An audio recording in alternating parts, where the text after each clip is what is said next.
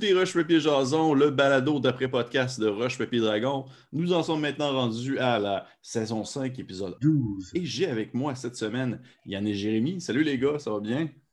Ça va bien, toi? Salut, Pierre-Philippe. Ça va super bien. Merci, Jérémy, de dire mon nom complet. Je pense que c'était le seul à me nommer. Les autres, il faut que je me nomme chose ou machin.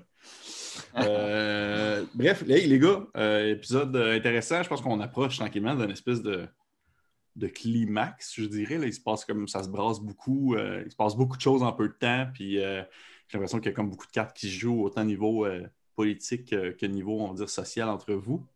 Mm-hmm. L'épisode a commencé au début avec l'aîné qui finalement ne se faisait pas prendre tous les objets qu'elle avait dans son magasin parce qu'elle s'est rendue compte qu'elle n'avait pas dans le fond les 15 000 de dette. Puis, les, taxes. les taxes. Ça. Hein? Les taxes, oui. Il fallait comme qu'elle qu un peu la place. Et euh, vous avez comme voulu l'aider, puis finalement, il y a comme une entente qui s'est faite avec elle. Et euh, là, il y a encore cela qui a fait sa petite passe de genre, euh, ben, promets-moi le trois fois, puis genre, avec une espèce de promesse digne de la féerie, puis tout ça.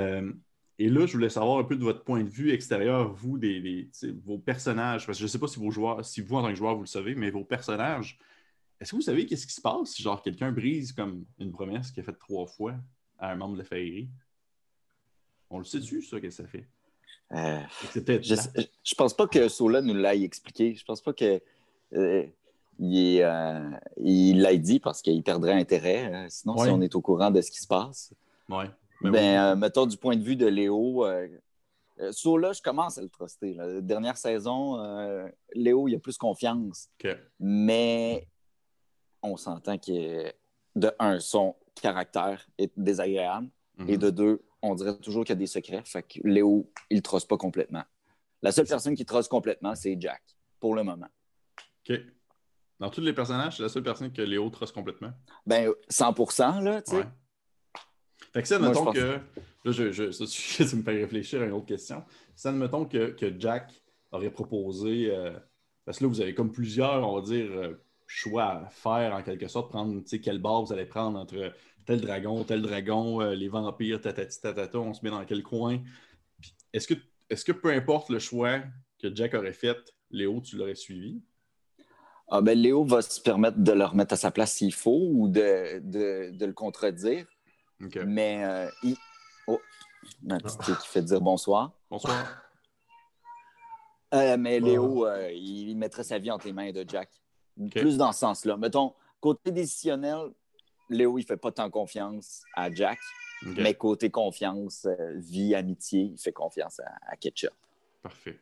Puis tant qu'à être justement dans le sujet de, Léo et ses relations, euh, ça a été soulevé justement par, durant l'épisode par euh, justement Yannick, qui, Yann qui l'a soulevé.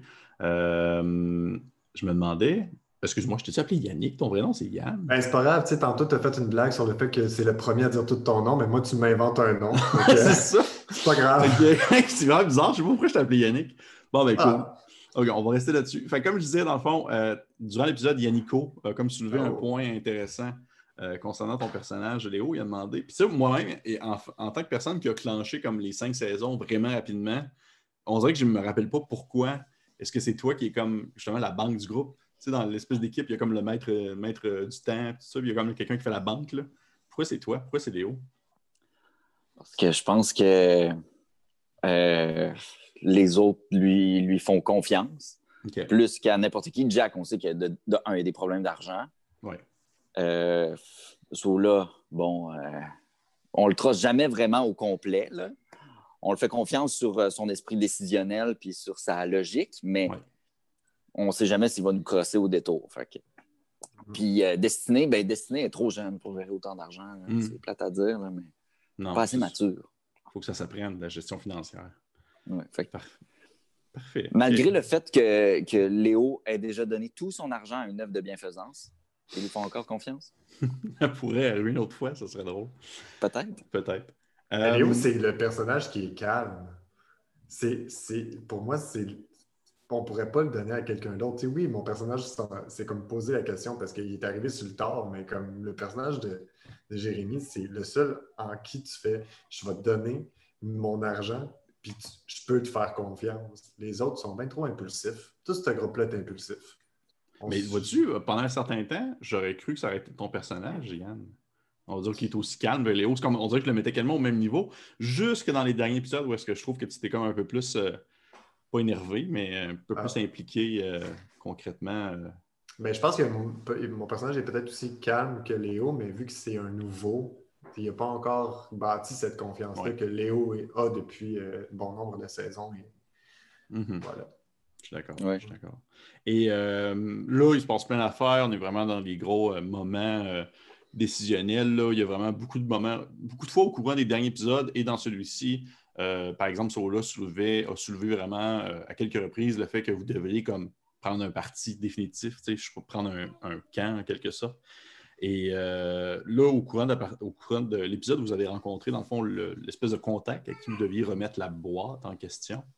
Et ce, personnage-là, comme soulevé à quelques reprises au courant de l'épisode, son mépris sur les morts vivants, mais en fait, plus sur sa peur face à ces créatures-là, face aux vampires qui sont des êtres qui sont vraiment de puissance et, très euh, charmants et, tous les aspects positifs là, qui peuvent euh, rendre quelqu'un de fort.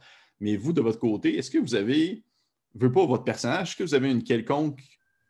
Est-ce que vous avez ressenti ce feeling-là? Est-ce que vous avez une quelconque impression que les vampires sont justement comme plus dangereux que genre l'humain moyen dans un contexte où est-ce que genre la moitié de la ville est des vampires? Est-ce que ça représente. Est-ce que vous avez quand même une opinion un peu que c'est comme des antagonistes en quelque sorte, des monstres, ou c'est genre vraiment juste n'importe qui pour être n'importe qui?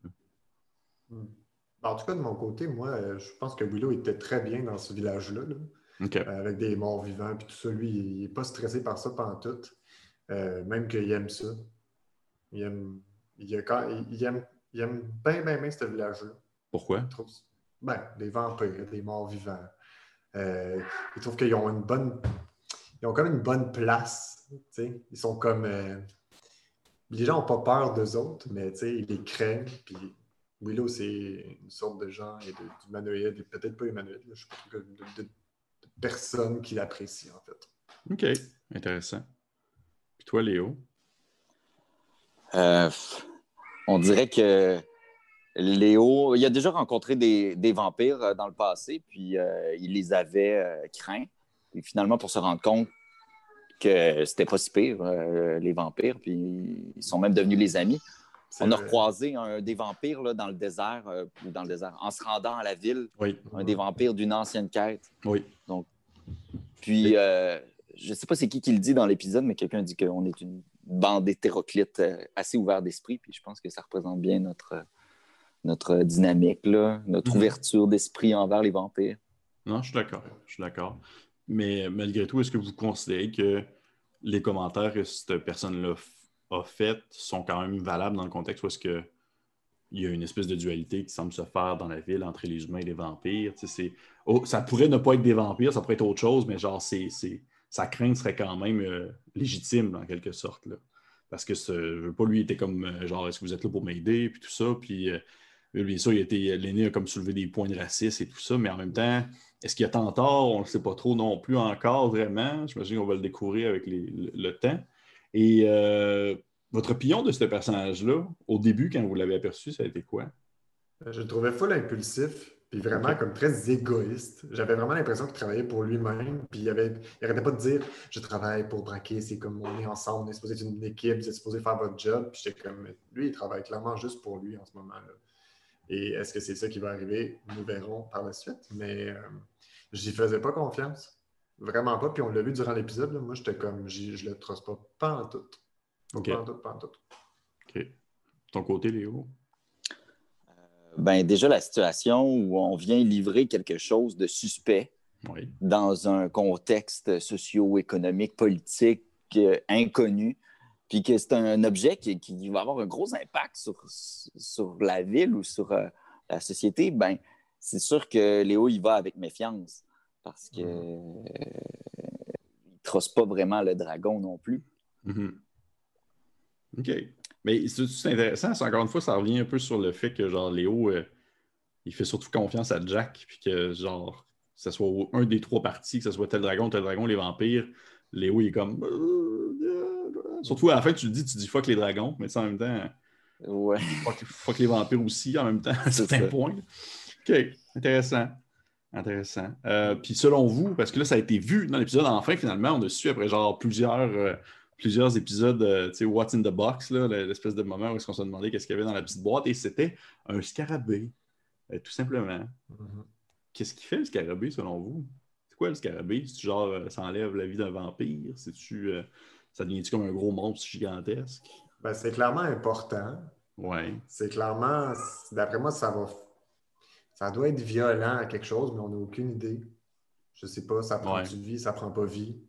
Euh, c'est juste un, un scarabée. Je ne sais pas. Je ne pourrais pas dire. On va voir. OK. Ouais. mais ça a euh, clairement une importance. Oui, je ne sais pas c'est laquelle.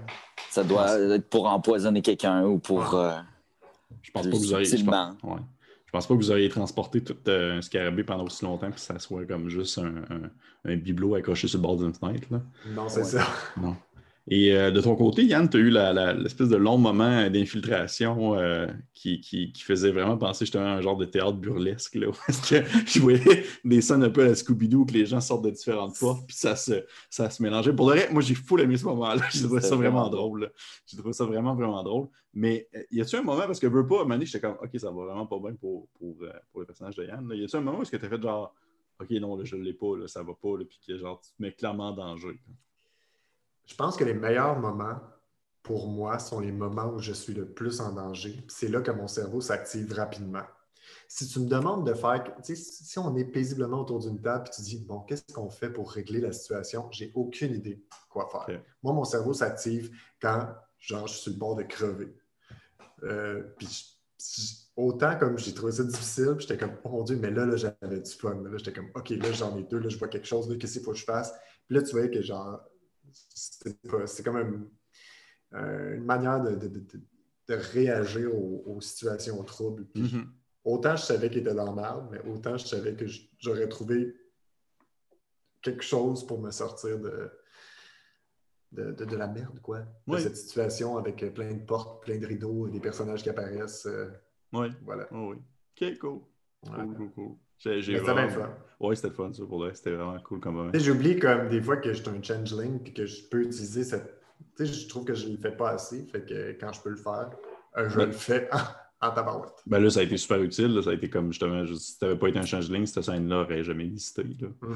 Euh, et euh, finalement, avant de terminer là-dessus, j'ai une petite question pour toi, Léo. Pourquoi est-ce que ton l'animal totem de ton personnage a une tête de mouette? C'est un genre de mélange de plein d'affaires, mais ça aurait pu avoir, je sais pas, une tête de lion euh, glorieux ou même à la limite un chat un peu glorieux, mais une mouette. Euh. C'est son euh, passé de, marin, je pense.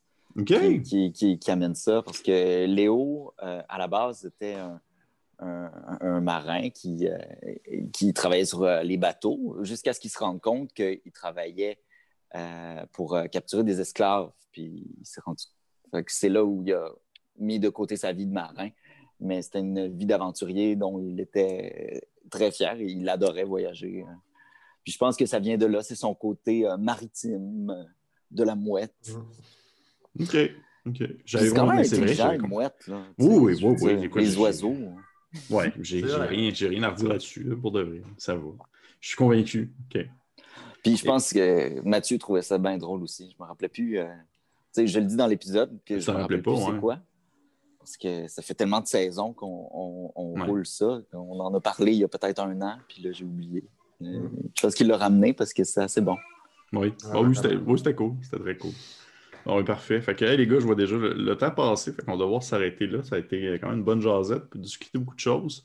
Euh, merci encore à vous deux. C'est très apprécié de répondre à l'appel euh, quand je le demande. C'est très gentil. Ça me permet de, pouvoir envoyer tout ça rapidement à Mathieu. et bien sûr, encore une fois, Merci à tout le monde de nous avoir écoutés pour ce douzième épisode de Roche Papier Jason concernant l'épisode de la saison 5. J'étais cette semaine accompagné de Yann et de Jérémy.